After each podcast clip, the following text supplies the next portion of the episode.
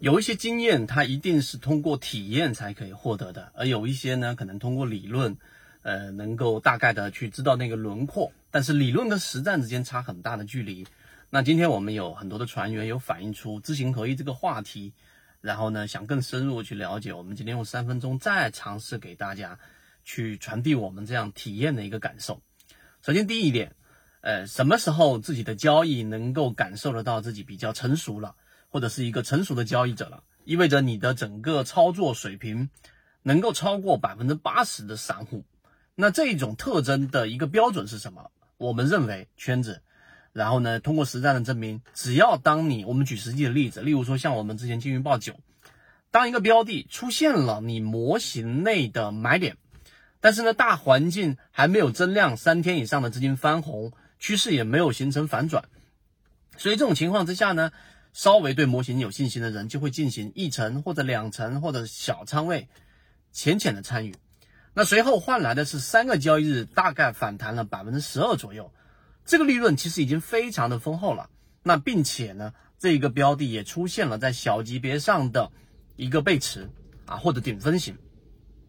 那这种情况之下，大盘还是没有形成稳定的资金持续的流入的这种态势。这种情况下怎么操作呢？那大部分交易者可能啊，这个会继续拿着，结果呢，再往后一个交易日里面，他又今天冲了一个大概是五个点，最高可能六个点左右的一个涨幅。那有两种分歧啊，有一种可能继续持股，还还好我没卖。结果今天又多赚了两个点左右，因为前一个交易日回落了三个点嘛，所以五减三不是两个点嘛。那么另外一种呢是判断的核心，也就是当你已经止盈出来了十二个点的利润，十个点的利润出来了，结果在第三个交易日里面它出现了我们所说的这个大阳线，那这个时候请问你会不会追回去？大盘环境已经三天加上今天可能基本上稳定，也是资金翻红了。你会不会追回去？如果会追啊，你回复一下幺幺幺；如果不会，你回复一下二二二。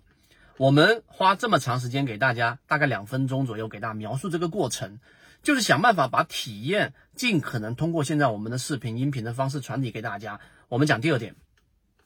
最关键的点就已经来了。那这个时候呢，其实你只要止盈离场的时候，你能够通过你的理性和你的模型克制自己。不再追回去，因为这个时候管理率已经超过百分之八了。因为这个时候离你实际上离场的位置仅仅是多出百分之二左右的利润。因为现在大盘还没有出现三个交易日以上资金翻红，大盘趋势出现一个 B 点，就是由原来的下跌趋势转变扭转成为上涨趋势。基于以上三点，你这个时候你能够非常冷静、理性的没有参与进去。也不会有很强烈的自己错失掉了，好像少赚了一部分钱的这种强烈的感受。第三，你没有强烈的感觉到，早知道我重仓就好了，因为前面的百分之十二的利润，如果这些你都能做到，啊，你能够克制这一种妄想，它的事后诸葛亮嘛，那实战和理论在这个时候就划开了一个非常清晰的一个裂痕。这个裂痕就可以区分出实战者和理论者。那实战者就不会有强烈的这种感受，因为我前面所描述的圈子给大家演示和经历过的，刚才所说的小仓位也好，然后呢符合圈子模型也好，拿到百分之十二左右的这个利润，而实际上你只是一层或者两层或者小仓位，这种操作就是实战。那知行合一的连接点，就是你要不断的通过我们说的理论是实战的基础。和圈子给大家展示出来的最近公布出来的三季报鱼池，以及圈子在进化岛里面，以及我们不断给大家去演示我们是如何跟随一个下跌过程当中还在调整，我们把它拿出来用模型来进行分析，最终持续的跟随的这个体验的过程。通过这三个结构，你慢慢的、慢慢的去感受，它绝对不是一朝一夕能够把所谓的知行合一这么大的一个话题把它落地到实战当中。那我们从二零一六年到现在，我们花了六年左右的时间，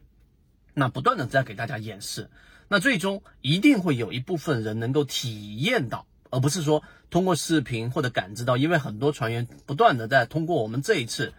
啊这个活动，然后加入到我们的核心圈子当中，然后通过体验那么无论你哪怕只是买了一点点，用我模型操作自己鱼池当中的标的，在认知范围之内获利了，无论是多少，这个时候你的体验就从原来的完全的知这个程度，画出来了一部大部分或者一部分进入到行，这里面就产生了我们所说的知行合一的这个连接。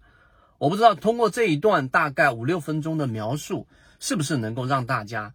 比原来更清楚知行合一的。关键点在哪里？绝对绝对不是修心，而是在过程当中的体验和认知的两者之间去产生一些连接。那这个体验的感受是在理论世界里面永远无法得到的。好，今天我这个话题就讲到这里。如果你能听明白，你就会知道这个视频其实是最具有啊，我们认为圈子里面能拿出来最具有实战性的知行合一的一个完整描述。希望今天三分钟对你来说有所帮助，和你一起终身进化。